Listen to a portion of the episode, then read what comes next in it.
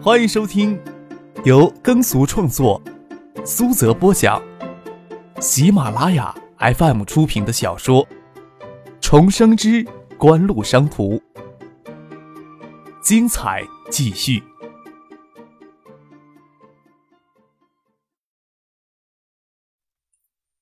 第四百三十三集。这份方案提出明确的分区经营概念，也对创意网吧未来的会员进行分层收费，贵宾区、商务区、游戏区与普通区分离，还增设了活动专区，吸引了电子厂商网吧举行各类宣传活动，特设了女生专区与对应的女生卡，需持女生卡才可以到女生专区上网，还给重俱乐部成员设一个专属的工作区域，休息区的概念得到极大的加强。看过了设计图，休息区与吧台融为一体，拥有休闲咖啡吧、酒吧的特质，可以给占不到位置的同学在此休闲消费。在广告位的设计上，更是体现出东大学生的奇思妙想。当然，邀请电子厂商在专区活动内进行宣传活动，将是最大的广告收入点。此处还增设了文印服务，这是九七年东大校内文印社复印一张 A4 纸都要收一块五毛钱。网吧概念呢，在方案里得到重点的体现。杜飞他们也意识到，网校将是他们最重要一块收入来源。特别是九十年代末期，计算机操作及技能的培训需求量极大，创意网台可以依赖于东大的资源将网校做大，还可以深入的做软件、硬件设施培训，算是为向水计划做了贡献。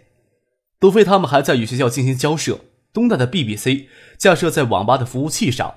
由创意网吧代为维护，东大每年支付一定的费用给创意网吧。除此之外，还增设了一台游戏服务器、一台电影服务器，来满足上网用户的不同需求。这两点都是张克喜欢的。联网打兴起或者组个暗黑破坏神的局域战，或坐在贵宾区里安静的看电影，都是不错的享受呀。这年头，上网对张可来说还是件颇为无聊的事情。各个分区的装潢风格与档次都有差异。这份方案导致预算由最初的四百万飙升到五百二十万，台机数却从原来的四百台降到了三百六十台。通过这份方案，就能充分的认识到大学生的创思能力。看来搞这个大学生创业协会并非白费心机。张可将方案粗略的看了一遍，似乎也无法提出什么更好的建议来，笑着对杜飞说：“这么多的脑子，总比你们两个人脑子好使吧？”真正具体而微的去做一件事儿，感触是极为不同的。杜飞也渐渐能摸索出方向所在。创新成立前后是截然不同的两种格局，仅仅要认识出截然不同的差距背后的根源，这些都足以让他思考好久了。差不多快到了宿舍熄灯的时间了。陈飞荣与徐若琳、沈晓这些女孩子，还有协会的一些普通成员都先回宿舍了。石学兵、董月华、石新飞他们几个随便打个地铺就能睡下。都是大三的学生，都成老油子了，也不敢回宿舍睡觉。研究生公寓没有什么约束，一时也不急着回去睡觉。张克便留了下来，拿了一块纸板垫在屁股下来，听他们胡扯，听他们说这些天筹备的穿越网吧的辛苦。石学兵是法学院大三的学生，却有着极易说服他人的公关天赋，将师大音乐学院的漂亮女孩子糊弄进东大的大学生创业协会也就罢了，在一切没有启动的时候。他就为创意网吧、鼠标垫、杯座等广告找到了买主，还给网吧拉到了两台二十四英寸嵌在一二层大厅迎门柱上的等离子屏赞助。九七年，无论是大尺寸的液晶屏还是等离子屏，都是奢侈品。就连邵志刚给自己准备的青年公寓套房里要装两块等离子屏，在浴室都就觉得太奢侈了。张可还特意让邵志刚去掉了一块，在浴缸对面装一块等离子屏也就可以了。石学兵能一下子拉到两块等离子屏的赞助，真是不晓得他是怎么鼓动他的三寸不烂之舌说服的。代价仅仅是在等离子屏上播放赞助广告、学习机广告一年的时间。关键等离子屏一天二十四小时可以滚动多条广告，简直就是为创业网吧开发出一个极有价值的广告位。广播终端只要再增加一盘超薄的 VCD 碟机，将多条广告制作成本碟机持续不断的播放就可以了。而董月华的活动组织能力极强，网络设计与运营方案大赛基本都是他在协助蒙乐。张可没有时间参与大赛活动，仅从手里这份最终方案就晓得大赛举得非常成功。这些人呐，果然没让自己失望，只是之前缺乏成长的土壤罢了。张可心里这么想着。锦湖呀，总是时时需要新鲜血液的，这也算是为了未来锦湖造血吧。杜飞、蒙洛、石学兵他们整天忙着创业网吧的事情，董月华组织一些创业培训来丰富创业协会的活动，张克就有些无所事事了。这些天倒是与陈飞荣在图书馆阅览室见面的机会多。周末的时候要回一趟海州，陈飞荣也想回家过周末，张克便捎上他一同回了海州。海州市设立第二工业园区的方案，经过几个月的努力，近日获得审批通过。将原属于城南区的新桥、翼龙、象山三镇都划入到这个名为锦湖新城的工业园区里去。除此之前的电子工业园区、造纸工业园区、象山风景园外，还在环象山区域规划出一大片的新城社区。早在年初，省委副书记、省长林远湖到海州来视察时，张克就说过要在象山的附近为锦湖的员工建设一座高品质的生活社区。张克奉行一个准则。努力而资质尚可的人都将过上体面而有尊严的生活，这或许也是锦湖文化的一方面。从现实的角度来考虑，锦湖要吸纳大量的高素质人才到海州来，当海州的城市发展还稍稍滞后，无法为这些人员提供一种高品质的生活，锦湖就应该自己创造这些条件。选址确定下来，海州那边希望张可回去亲自确认一下。黄昏时分，从建业出发。夕阳光从车窗后照射进来，落在肩上、膝上，以及陈飞荣明艳动人的脸颊上。在车厢里胡乱说着话，倒不会觉得太漫长。另一方面，也是海州到靖远的高速提速的缘故，车到高速全程不需要两个小时，只是在市里拥堵的道路上耽误了较长的时间。到海州已经是夜里七点了，直接将陈飞荣送到了丹景巷。啊！陈飞荣下车，抬头看着单景象，与前大有不同，讶异的叫了一声：“怎么了？”还是陈飞荣崴了脚呢？张可身子探过来，循着陈飞荣的视线看了过去。“哦，这个呀，有什么大惊小怪的呀？”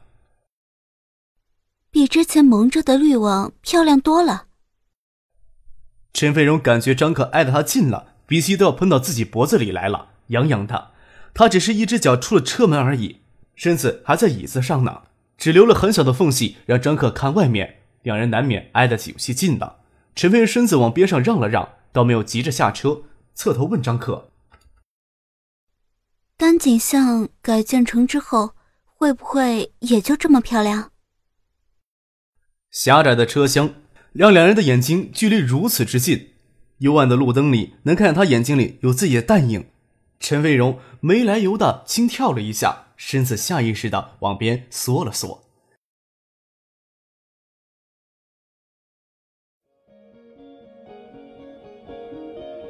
您正在收听的是由喜马拉雅 FM 出品的《重生之官路商途》。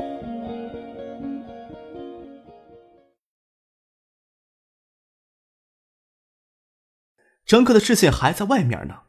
丹景巷修缮工程没那么容易就能完工，张克是围拱邵志刚他们进行雕琢不够。前几天经过这里的人还会发现丹景巷给绿色的坠网裹得严严实实，这两天防坠网外面又蒙了大量的彩缝布幔，是真实比例的丹景巷商业街的效果图。入夜之后在镭射灯下照得美轮美奂。张克咧着嘴笑了笑，跟陈飞荣说道：“这呀是要给那个恶婆娘颜色看的。”十月十六号，景城地产正式给经典地产、正泰集团、嘉信地产合资成立的投资管理公司正式托管。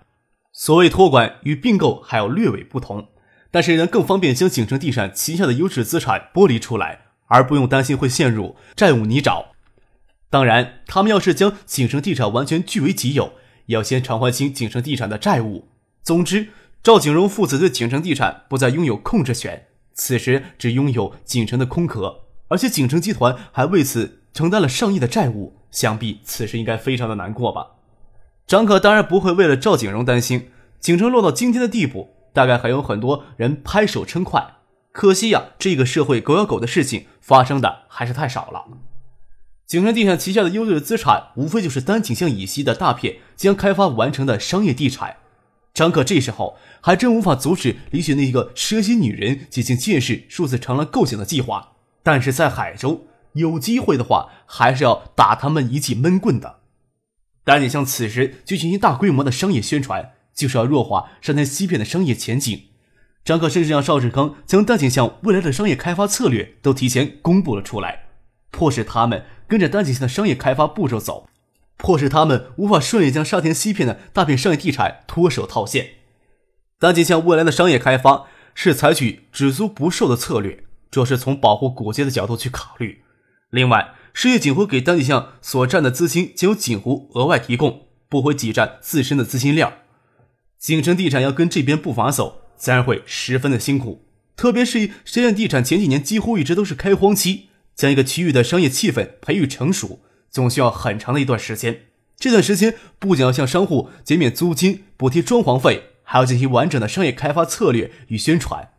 待沙田西片商业地产建成以后，他们还要投入大量的人力物力进行完整的商业开发，不然休想顺利的从海州脱身，也算是迫使他们为海州市商贸做贡献吧。当然了，度过了前期难的开荒期以后，经营成功的商业地产收益还是颇丰的。会促使商业地产公司进入良性发展循环。像林雪、谢家这些习惯依赖政治资源掠夺财富的人，又如何耐得住开荒期的寂寞呢？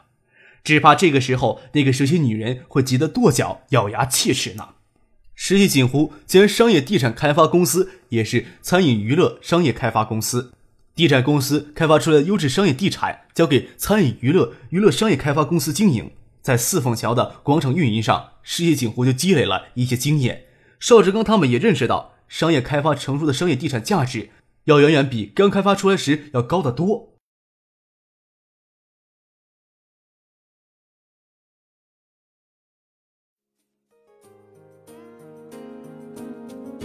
听众朋友，本集播讲完毕，感谢您的收听。